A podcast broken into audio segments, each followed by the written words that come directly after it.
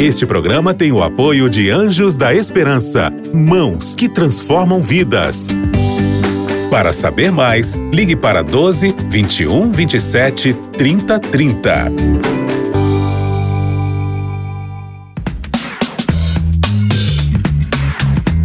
Pensando bem. Olá, queridos amigos da Rádio Novo Tempo. Estamos de volta aqui no seu Pensando Bem, nas ondas da Rádio da Esperança. Estamos aqui todos os dias para falar para você que Jesus em breve voltará e também para te ensinar como você vive aqui enquanto ele não vem. E você sabe que uma das questões mais fundamentais para você viver bem aqui na Terra, viver de maneira equilibrada e de acordo com a palavra de Deus, é você entender o conceito de liberdade. E é por isso que eu estou nessa série sobre liberdade, já há alguns programas. Se você perdeu os primeiros episódios, é só ir lá no Deezer e no Spotify, tá tudo lá para você acompanhar. E eu estou estudando o capítulo 5 da carta de Paulo aos Gálatas. E eu já estou aqui no versículo 6. Olha o que, que Paulo escreveu.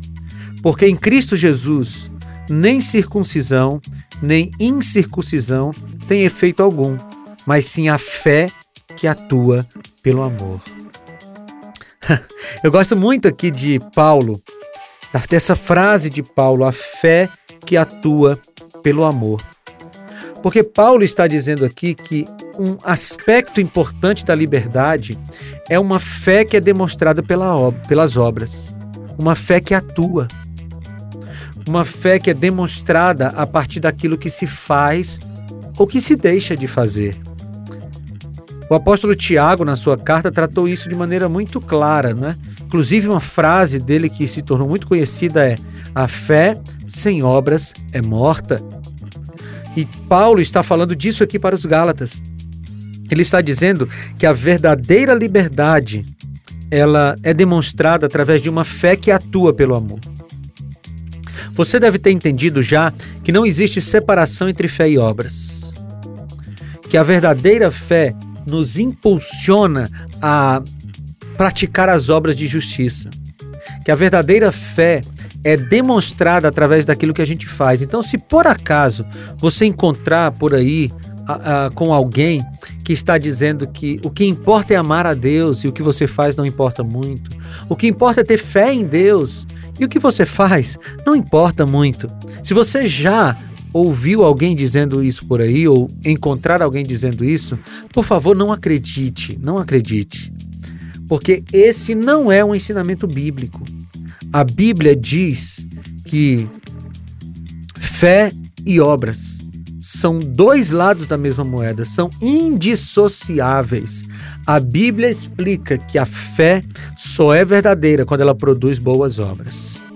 Então, sim, aquilo que você fala, aquilo que você veste, aquilo que você usa no seu corpo, aquilo que você assiste, aquilo que você escuta na, como música, tudo isso, todas essas obras, elas são de maneira geral, um reflexo da sua fé. Se você tem a verdadeira fé em Cristo, todas essas obras que eu mencionei e muito mais, elas retratarão isso. E se você por acaso tem uma fé falsa, as suas obras também demonstrarão isso. Aliás, deixa eu te dizer uma coisa. O, próprio Cristo falou: pelos seus frutos os conhecereis, falando dos, maus, dos falsos profetas. Mas esse é um princípio que serve para todo mundo. Pessoas que têm a verdadeira fé demonstram isso através das suas obras, dos frutos. Pessoas que têm uma fé falsa demonstram isso através das suas obras, dos seus frutos. E aí eu pergunto para você: que tipo de fé você tem? Quais são os frutos da sua fé?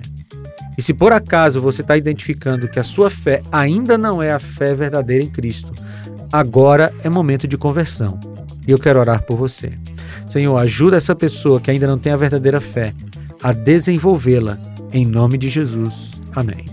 Queridos, foi muito bom falar com vocês e a gente se reencontra no próximo Pensando Bem. Um abraço, tchau!